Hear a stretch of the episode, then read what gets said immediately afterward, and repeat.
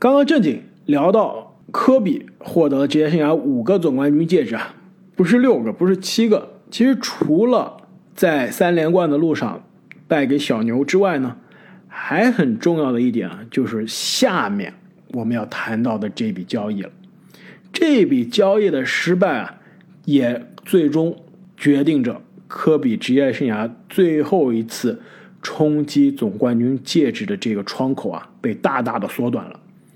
那就是在二零一二年的夏天，NBA 诞生了可以说历史上最大的一笔交易之一，涉及的球队之多，涉及的球员之多，那就是在魔术、湖人。掘金七六人之间完成了一个四对惊天大交易，这交易参与的球员和选秀权啊，要让我读完那真的是要花很久。因此，我们就从每一个球队来说一下。先说一下我们刚刚聊到的这个湖人啊，那对于湖人呢，他当时基本上也是放弃了对于拜纳姆的培养。虽然拜纳姆之前已经展现出了全明星的能力，但是在一支争冠的球队上，当时球队还是希望可以在中锋的这个位置上有所升级，因此球队送出了班纳姆，送出了另外两个天头以及一个受保护的伊伦签，得到了魔兽霍华德，还有克里斯杜洪，还有厄尔克拉克，但是。换来了这个霍华德，虽然是他职业生涯的巅峰啊，但我们也知道，换来的这一年意味着湖人的一年的灾难。不仅是霍华德跟球队老大，比如说科比之间有场内场外的不和，当时球队还引援了斯蒂夫纳什，整个球队的这个化学反应啊，非常的糟糕，而且整个球队其实一直整个赛季都没有完全的健康。一年之后，霍华德出走，那这笔交易对于湖人来说啊，基本上也是。可以算是彻头彻底的失败，既没有达到冲击冠军的目标，而且离这个目标非常非常的远，跌跌撞撞才进了季后赛。同时呢，也导致了球队的化学反应的崩盘。那换来的这个全明星的中锋呢，没有像鲨鱼一样，同样来自魔术啊，没有像鲨鱼一样带来一个王朝，而是带来了只有一年的非常让人失望的表现。那对于湖人来说，这笔交易是失败了。那对于魔术来说啊，其实这笔交易啊也并不是特别好。球队之前的核心带队进入到零九年总决赛的啊魔兽霍华德被交易走了，换来的是谁呢？换来了武切维奇、阿弗拉罗以及很多天头，另外呢还有两个首轮以及三个二轮。其实换来的武切维奇啊，算是当时魔术的眼光也是非常好。当时的武切维奇可以说是名不见经传的一个年轻球员。现在已经发展成了这个稳定的 NBA 的全明星水平，但其实这也完全没有改变魔术这支球队的命运。从之前霍华德带队还可以冲击总决赛的这个水平啊，一下子变成了连续多年的乐透区的前卫。那最近几年呢，可以冲下季后赛，但是基本上季后赛也就是一轮游的水平，变成了一个非常平庸的球队，基本上。如果你换出去霍华德这样一个当时准 MVP 级别的球员，你是希望可以换来足够的未来的资产，是可以让球队可以开始彻底的重建的。但魔术啊，其实完全没有把手上的资产最大化。而你们知道，魔术换来的这些筹码中，除了武切维奇之外，还有一个非常值钱的筹码是什么吗？选秀权吗？那就是二零一七年的一轮签。这个一轮签啊。最终你们知道变成谁了吗？变成了国王现在当家控球后卫福克斯。但是魔术可没有这么好的眼光，把这个选秀权留在手上。拿到手之后啊，就几经周转，给了七六人，七六人又丢给了国王。因此啊，这笔交易对于魔术来说，可以说也是亏了。那另外两个参与这笔交易的球队啊，那可能是亏的更多了。一个是。我们非常著名的事件啊，那就是拜纳姆去七六人之后打保龄球，对吧？七六人当时可以说是希望围着拜纳姆为核心啊重建球队，但是拜纳姆去了七六人之后，一场比赛都没有打，打保龄球受伤，基本上职业生涯就终此告捷了。那对于七六人来说，基本上是亏的更加彻底，只有投入，没有任何的收获。那当时呢，七六人把当家的球星伊戈达拉送去了掘金。掘金虽然是获得伊戈达拉之后啊，球队的战绩是有了改善，但是伊戈达拉在球队啊只待了一年。之后啊，就没有选择跟球队续约，而是去了勇士，开辟了勇士的王朝。其实这笔交易啊，可以说不仅是改变了这四支球队的命运，更重要的是，它是 NBA 历史上为数不多的四队交易、四队皆输的奇葩范例。没错啊，听完这个交易，给我最大的感受就是冥冥之中自有定数。居然这么多参与的球队啊，看起来好像都亏了，而且啊，也渐渐的影响了很多后来球队的走向。所以说，真的是蝴蝶效应在这里体现的淋漓尽致。其实要谈蝴蝶效应啊，我这边要埋一个伏笔。在我们谈完这十大交易之后啊，我还要再聊另外一个事件。其实这笔四队皆输的交易，就是那个蝴蝶扇动翅膀所。导致的第一个多米诺骨牌。那下面我说的这笔大交易呢，就是来自于二零一二一三赛季，交易的双方呢是雷霆队以及火箭队。那火箭通过这笔交易呢，是得到了詹姆斯、哈登、库克、阿尔德里奇、海伍德。那雷霆从这笔交易里面呢，得到了凯文·马丁、莱姆两个首轮签以及一个二轮签。其实当时的背景啊，就是哈登作为最佳第六人和杜兰特以及威斯布鲁克三少合体啊，第一次打入了总决赛，但是四比一呢不敌老詹带领的热火三巨头。那哈登的离开其实原因也是非常的简单，就是钱没谈拢，差了五百万。那我觉得不止五百万。哈登觉得自己是顶薪球员，但雷霆呢，其实当时有了杜兰特和威少之后啊，并没有想再签一名这个顶薪球员。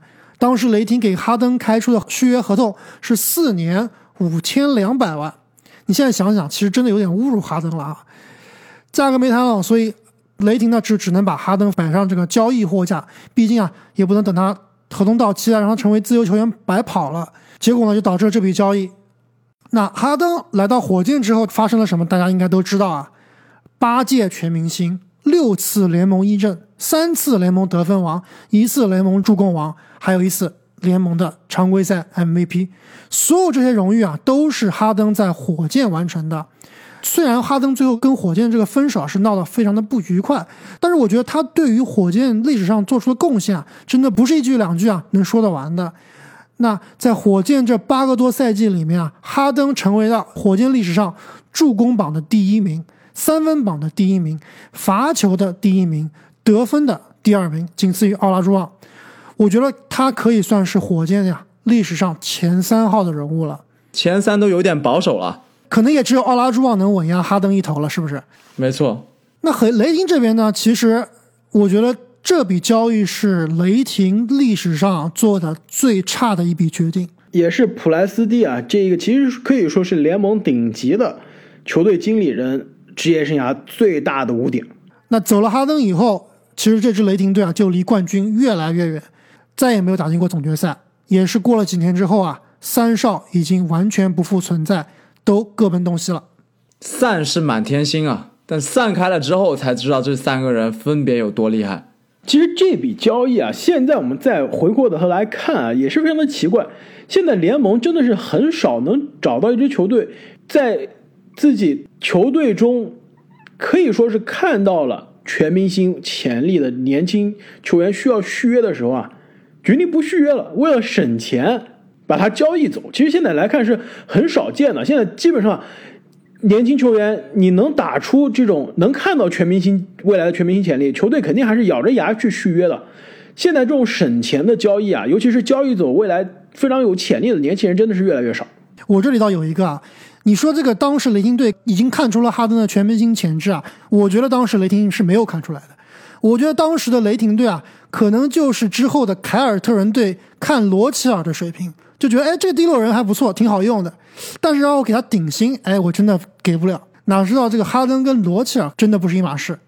那如果雷霆的管理层从哈登的身上看到罗齐尔的这个水平啊，那真的只能说他们当时啊是看走眼了。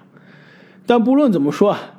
雷霆的普莱斯蒂在职业生涯最大污点的这笔交易中发挥再差，也要比我们篮网曾经的著名总经理比利金超常发挥的时候水平还要好。那就是啊，在二零一三一四赛季啊，篮网和凯尔特人之间发生了一笔大交易。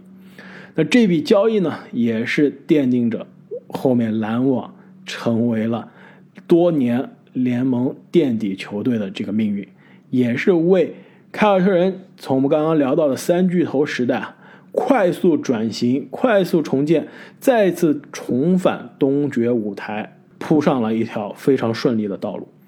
那就是啊，当时我们的篮网的总经理比利金以及球队的俄罗斯土豪老板。做出决定啊，因为球队刚刚从非常宜居的我们的这个新泽西搬到了非常有城市气息的布鲁克林，而且投资建了一个非常新的、非常大的球场，就觉得我们一定要花大价钱、不惜血本换来能换来的最大牌的球星，组建一个非常有腥味儿的这样一个球队。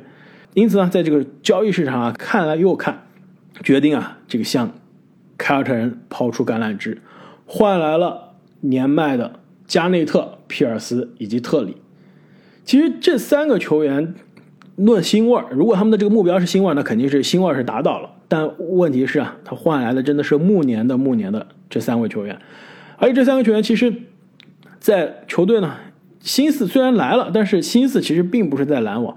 皮尔斯待了一年就走了，特里待了一年就走了，加内特一年半也走人了。如果篮网给的这个筹码并不是那么大，并不是那么久远，其实也还行。毕竟换来了球星，卖了球票，让这个新的城市的这个球迷啊对球队感产生了兴趣，其实也是值得的。但就是差，就是差在球队啊把未来的青春全部赌上了，只换来了一年多的三个年迈的球员。球队呢给的筹码，杰拉德·华莱士。博甘斯、马上布鲁克斯、汉弗里斯、约瑟夫，其实看上去朴实无华，没有特别大的投入。但后面要说到这些选秀权啊，就可以说是这一笔交易中篮网最大的败笔了。球队除了这些球员之外呢，还送出了一四年的首轮、一六年的首轮、一七年的首轮互换和一八年的首轮。那一四年的首轮，凯尔特人拿到之后没有选好，但是一六年开始啊。这些首轮的价值就体现了。一六的首轮三号签，凯尔特人选了杰伦布朗；一七年的首轮互换，凯尔特人的一号签向下交易变成了三号签，选择了塔图姆。凯尔特人现在侧翼双少两个全明星级别的球员就已经诞生了。一八年的首轮，凯尔特人送给了骑士，也是在这笔交易中啊获得了欧文。那好像也就是最后这笔交易啊。并没有算的特别准，然后欧文也是在凯尔特人只短暂的打了两个赛季。哎，你想一下，他短暂的打了两个赛季之后去哪儿了呀？就去了篮网啊。这么来说，是不是咱们篮网？篮网在第五层下了一，这下的是很大的一步棋啊，对吧？在七八年之前做了一个看似是非常愚蠢的决定，但是这个蝴蝶效应导致了欧文。最后来到了篮网，这一杆子也支得太远了。不但管理层换了，连老板都换了，这个真的是高瞻远瞩啊！打引号的，可能当时这个俄罗斯老板和他们的管理层真的是受到了我刚刚说的那笔凯尔特人三巨头交易的这个刺激啊，就说我要把加内特、皮尔斯搞到一个队里，以为只要把明星放到一起就能夺冠是吧？没错，但是他们可能搞错了年龄和时间。而且篮网的这一笔失误呢，也是帮助了凯尔特人很快的重建。从三巨头的时代啊，现在中间就其实就一年没有进入季后赛，现在又是连续多年啊进入东决了。而且球队的两个核心啊，也是通过篮网的选秀权获得了两个年轻球员啊，依然是在联盟最优秀的年轻球员的行列。那我们刚刚说篮网这笔交易之所以吃亏啊，不但是因为加内特、皮尔斯来的篮网时间短，而且也没什么成就。但是下面要说的这一笔交易啊，虽然它时间短，但是它取得了巨大的成就，所以啊，其实也成为了一笔影响历史的重磅交易。那就是在一八一九赛季啊，猛龙队。豪赌卡哇伊·莱昂纳德，送出了当时队内的头号球星德罗赞博尔蒂尔以及一九年的首轮受保护选秀权，从马刺队啊换回了和马刺队闹翻的莱昂纳德以及铁打的江山丹尼格林。那这一笔交易啊，真的可以说是立竿见影。猛龙队冒着只能使用卡哇伊一年的巨大风险，压下了这个赌注，但是立刻为他们夺回了队史的首冠。而且卡哇伊的历史地位啊，基本上在这个冠军之后啊，也提升了一大截。这一年的夺冠也可以说是非常具有传奇色彩了。从当年开始的时候啊，卡哇伊从马刺队离开的时候，跟马刺队吵翻，闹得沸沸扬扬，可以说成成为了整个联盟的公敌啊。因为这样看上去一个非常憨厚的这个内向的小伙子，和马刺队这样一个以球队文化著称的队伍闹翻了，然后被迫可以说是一种就无奈的交易，交易到了天寒地冻的加拿大，来到了猛龙。但是在季后赛里面啊，首先是在和七六人的季后赛里面啊，完成了历史上首次第七场抢七争夺战的压哨绝杀，而且那个球进的也是非常有戏剧性啊，在篮筐上颠了好几下弹进去，然后又在大比分落后的情况下，掀翻了由常规赛 MVP 字母哥领衔的雄鹿队，闯进总决赛。在总决赛里面，面对如日中天的五星勇士，那恰好又碰到了勇士的伤病，又把勇士拖下马来，夺得了猛龙队的历史首冠。那卡哇伊在整个季后赛的表现啊，可以说是无懈可击，非常非常的厉害，打出了乔丹的感觉。那么这一笔交易啊，不但是为猛龙队带来了历史首冠，而且也让整个联盟的经理们看到了，就这种激进的。这种豪赌式的交易可能产生的巨大的影响力，就有可能会给你的队伍带来冠军啊！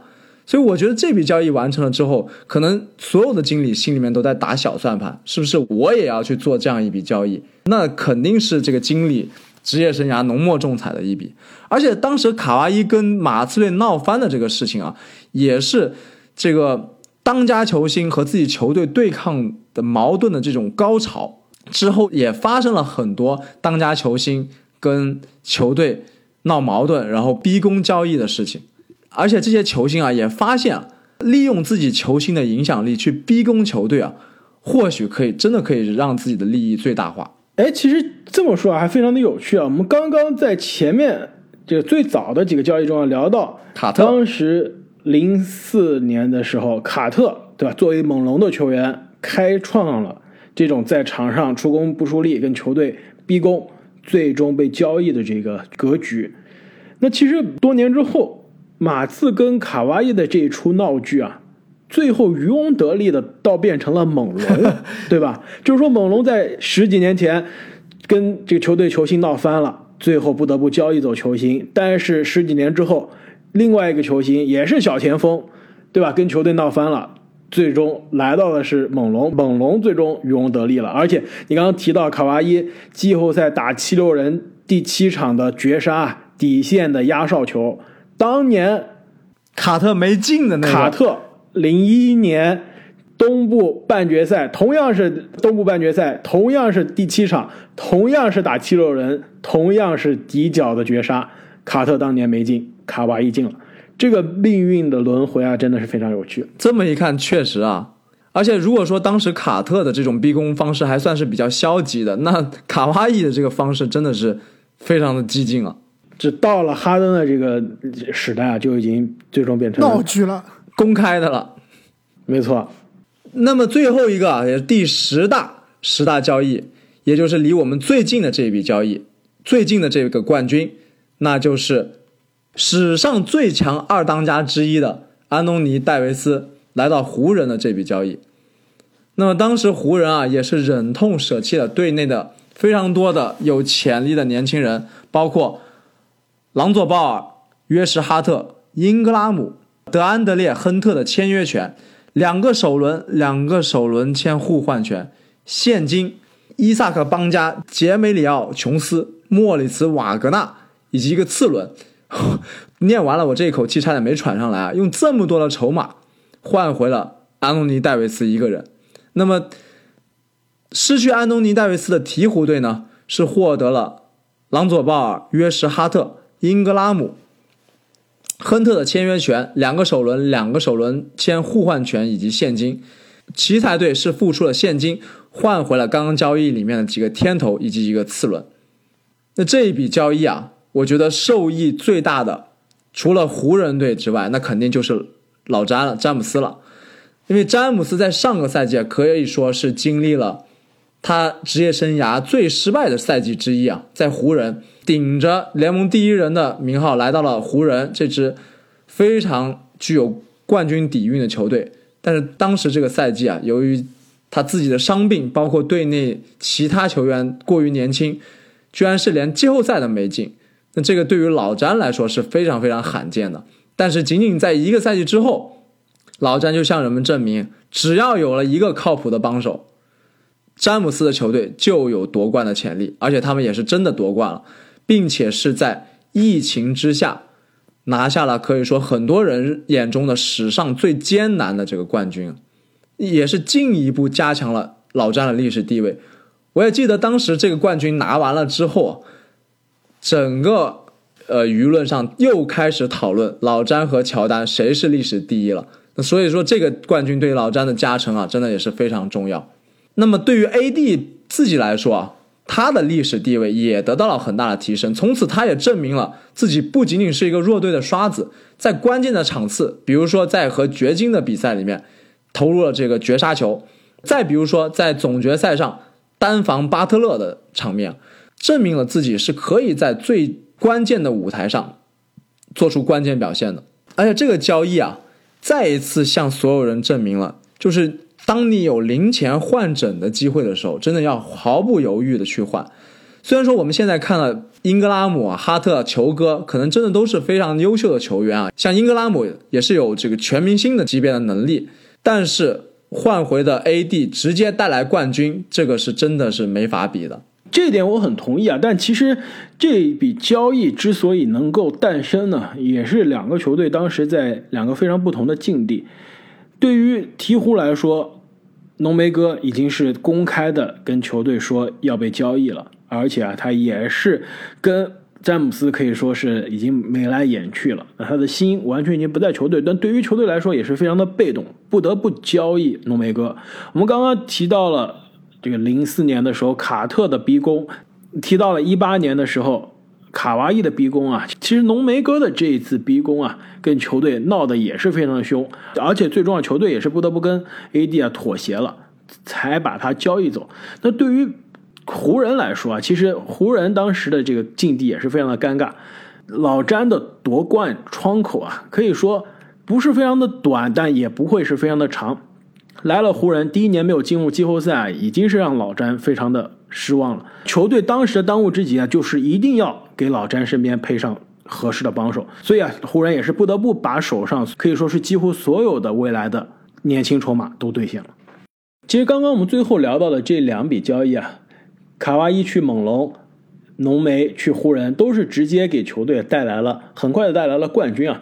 其实我们刚刚也是讲完了我们心目中的。过去二十年的十个改变 NBA 历史交易啊，肯定是漏掉了很多这个重磅的交易。其实，呃，能想到的立刻能带来球队冠军的，就比如说还有零八年小牛队换来基德，三年之后球队夺冠了。同样在一一二赛季，当时的勇士啊，把球队的头号得分手蒙塔埃利斯啊。换来了博古特，其实当时也是非常大胆的一笔交易，也是很多勇士球迷当时非常的不理解，为什么把一个得分爆炸的球员换来了一个可能是感觉只会防守、只会抢板的内线。那博古特的到来啊，也是给球队三年之后换来了总冠军。那同样呢，森林狼用凯文勒夫换来了维金斯，也是哦，好像不是给给 森林狼带来了冠军啊，也是帮助。骑士队在两年之后获得了 NBA 总冠军。确实啊，这些交易都直接或者间接的给后面的球队带来了冠军。但是相比于之前我们说的这几大交易啊，这几名球员可能并不是队内第一重要的球员。没错啊，其实更关键的是啊，还有一个事件和一系列交易啊，我觉得是真正的奠定了现在 NBA 的格局。我问你们俩啊，你们觉得今年如果让你们预测今年西部的决赛会是什么样的对决？洛杉矶德比啊，没错啊，那湖人怎么样？到了现在的这个境地啊，我们刚刚其实基本上通过一系列交易也分析过了，对吧？从 OK 时代到这个鲨鱼东游，科比单独带队换来加索尔，换来冠军。然后湖人豪赌霍华德失败，科比的职业生涯进入末年，最后是老詹的到来，再通过 AD 的交易重回了西部，重回了联盟的巅峰。但是快船他是如何可以今年在大家期待下可以成为洛杉矶德比，成为西部决赛的人选呢？其实啊，这背后让我们需要追溯到将近十年之前。我觉得其实是一笔没有完成的交易，但它是改变联盟历史的交易，那就是啊，一一一二赛季湖人、火箭、黄蜂的三对大交易。湖人送出奥多姆、加索尔，换来克里斯保罗；火箭送出德拉季奇、凯文马丁、斯克拉，换来大加索尔。黄蜂送出克里斯保罗，获得奥多姆、马丁、斯克拉和德拉季奇。这一笔交易啊，当时三个球队参与的三个球队都是同意的，但是最终被我们的斯特恩主席叫停了，因为当时的黄蜂是联盟托管的球队。斯特恩给出的理由啊，也是成为了篮球史上的一个非常著名的传说。当然，斯特恩给的理由是因为篮球原因把这笔。交易叫停了，这跟当时秦桧诬陷岳飞的莫须有怎么听着有点像？而且其实虽然对于球迷来说啊，这么大的一个瓜没吃成是吧？非常的遗憾。但是其实站在联盟的角度上思考一下也是有道理的。一方面呢，因为黄蜂是联盟托管的球队，你把球队最有偶像气质、最能卖票、最大牌的球星交易走了，对吧？那你后面再给这个球队找下家是更困难了。同时呢。这笔交易其实也是让这些小球市的老板们非常的生气，对吧？我们之前说过，湖人当年换来加嫂的时候，就已经让马刺很生气了，对吧？波维奇非常的觉得就非常的不公平，小城市的球队就很难有这样的获得这样的交易的球员。那如果这笔交易再诞生啊，那当时对于这些大城市和小城市球队的之间的差距就越来越大了。所以对于联盟来说啊，虽然非常的有争议，取消了这笔交易，但其实还是合情合理的。那也是正是这笔交易啊被联盟叫停，才有我们后面提到的湖人的关于霍华德以及班纳姆的四对大交易，也才有那笔大交易的失败，也才导致了。科比职业生涯最后冲冠窗口的关闭，因此这笔交易可以说是改变了湖人队的历史的进程。同时呢，这笔交易啊也是改变了快船队的历史进程，因为黄蜂要交易克里斯保罗的这个心思，也让全联盟都知道了，也让保罗知道了。那对于保罗和黄蜂来说，他们的这个关系啊也是走到了尽头。因此在那之后，很快。保罗是没去成湖人，去成了快船，组成了我们非常熟悉的保罗、格里芬、小乔丹的空接之城。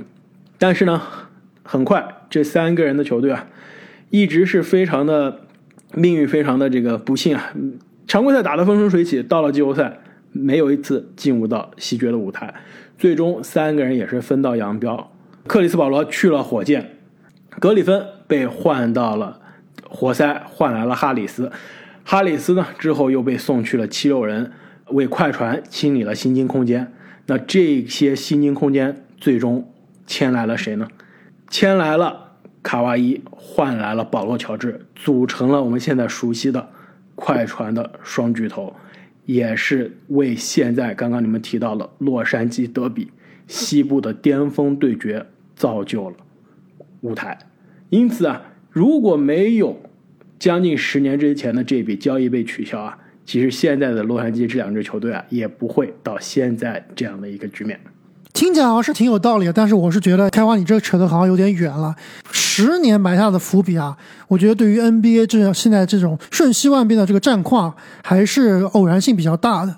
没错啊，这又回到了我们最开始提到这个蝴蝶效应啊。其实每一个交易，无论是大是小，可能都会产生不知名的影响。那确实，刚刚提到了这一系列重磅事件啊，也是联盟一个又一个的里程碑。可能其中一个变化了之后，剩下来的这些球队啊，包括冠军的走势啊，可能都会发生改变。那也是为什么这每一个重磅交易啊，这么为我们所津津乐道的原因。那谈了这么多过去二十年来的重磅交易啊，我想我们肯定还是会有没有提到的。那球迷朋友，如果你们想到了哪些对你们而言啊非常重要的重磅交易呢？也欢迎在留言区告诉我们。另外啊，这个千万不要忘记我们正在进行的粉丝回馈的抽奖活动。那如果你希望有机会获得 NBA 官方正版的球队 T 恤呢，就不要忘记去新浪微博关注“观篮高手 NBA 播客”，并且转发我们的活动微博。同时呢，如果你加入了观篮高手的西米团，你将会获得另外一次抽奖的机会。那么节目的最后呢，我们也想再次祝大家牛年牛气冲天，万事如意，打球全都赢。祝你喜欢的球员今年拿到 MVP，祝你喜欢的球队今年夺得总冠军。那这如果大家喜欢的球队和球员都不一样，而且还经常一起打球，那怎么办？这个是观篮高手悖论，留给时间去解答。正经，你的这个祝福啊，有可能也会造成意想不到的蝴蝶效应。那我们本期节目就说到这里，我们下期再见。再见。再见。